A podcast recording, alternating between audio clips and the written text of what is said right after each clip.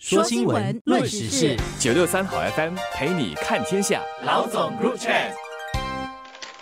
各位听众，大家好，我是新民日报的朱志伟。大家好，我是联合早报的郭丽娟。随着人口老龄化，越来越多在职人员需兼顾工作与照顾家中的老小。一项跨国的调查就显示，本地有六成雇员肩负着看护责任。八成得依赖看护援助来分担看护工作，以应付工作的需求。调查的国家包括来自新加坡、澳大利亚、中国、印度、日本和印度尼西亚六个亚太国家。而本地受访问的一千五百三十三名任职于中型与大型公司的员工当中，需兼顾工作与看护责任的人就占了六十八先。看护责任可以包括负责照顾十八岁以下的孩童、病患或年长者。以及残障者或慢性病患者，确保看护者自己也获得比较妥善的照顾，这是我们的社会近几年来关注的其中一个现象。那在过去，看护被视为理所当然的工作，很少人会去关心看护者的身心健康。但这个情况这几年有了显著的改善，就包括哈利马总统还特地把今年的总统挑战主题定为关怀看护者，希望让他们可以得到更多的关注和各方面的支持。这次的区域调查是把重点转向了职场，从打工族的角度来了解看护者在兼顾工作和看护家人需求的同时，面对哪些挑战？那社会如何更好的帮助他们？刚才志伟提到，大约六成的本地打工族得承担看护家人的责任，但由于这个调查对象只有一千五百多人，我相信实际数据是超过百分之六十的。夹心层是我们常用的字眼。夹青城本身，它所要面对的问题，就真的随着人口老龄化而累积带来的吧。我们可能要照顾的年老者的家属可能会增多，那当然你还有小的要照顾哦。所以在这方面，其实新加坡到底有多少这样的人数哦？卫生部在二零一九年答复国会询问时就透露，本地有十一万至十二万的看护者，正在看护的家人或亲友的年龄在六十五岁或以上，而他们当中约有八万五千到九万人自己的年龄也已达到了六十五岁或以上。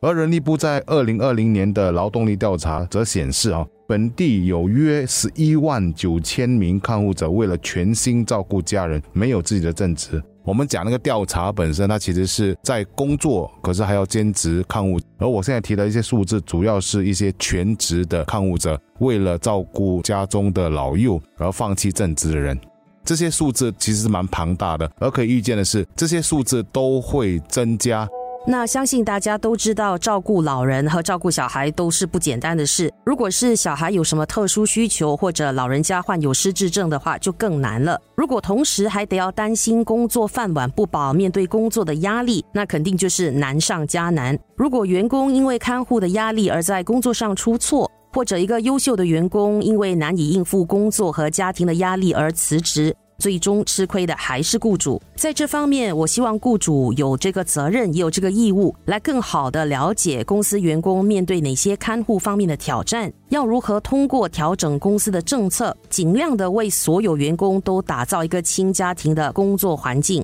那过去三年多，因为官病来袭，所以一些公司都推行了在家办公的灵活工作制。可是我们也发现，一些公司开始要求员工天天回到公司上班了。那我觉得保留灵活工作地点、灵活工作时间，对有看护责任的员工来说，其实是很重要的考虑。或许也是会成为他们是否要加入或留任这家公司的一个主要原因。那当然也要提醒这些员工，不应该滥用公司给予的这项便利。最重要的是，雇主和员工之间要彼此的迁就和配合。但我觉得整个社会需要花更多的心力照看我们的看护者哦，因为我其实看了一些有关看护者的资料啊，包括哪一些机构可以给予他们帮助，然后一些看护者的一些心声，其实让人家觉得还蛮唏嘘的。怎么说呢？有些看护者就认为，社会人士很容易就把关注点放在病人的身上，因此他们可能不太理解看护者的心情和处境。当然，另外一点就在于说，他们心理的健康跟身体的状况，其实也比较少人关注，包括一些情绪啊，比如说忧郁，常常有内疚感啊，没有办法把看护的人照顾得更好啊，这些零零总总啊，其实也说明了我们真的是需要有机构给他们带来帮助哦。而我查了一下，其实新加坡目前来说，包括了照顾者联盟，就是 CAL，还有互联中心 AIC 都有提供这几方面的照顾。包括说给予津贴，还有让看护者喘口气、充充电的一些活动，甚至包括新设立的叫新协力 SG and Able 的一个组织哦，它还能够为资深的看护者提供培训，然后成为社区的基层志愿者，为区内看护者建立联系和支持的网络。看护者承受的压力之大，真的非我们外人所能够理解的。一些人更是得同时面对照顾小孩和年长父母的夹心层看护者，他们其实也可能面对了一些的经济压力。另外一方面，也有不少单身的子女得一个人去承担看顾患病父母的责任。久而久之，就没有了自己的社交生活，把自己封闭起来。我经常关注的一个脸书的关爱年长亲人的群组，那里的大多数成员都是照顾年长患病父母的。他们就面对了不小的压力，一些人不时会书写长文来抒发压力，遇到问题的时候也会向其他成员求助，讨教解决的方案。像这样的分享小组是挺不错的一股民间力量，让看护者知道自己并不孤单，有人跟他们面对一样的处境或者甚至是困境。那如果企业方面也可以采用类似的做法，在公司内成立关爱小组，鼓励员工之间相互的支持、分享经验，我觉得这也是不错的做法。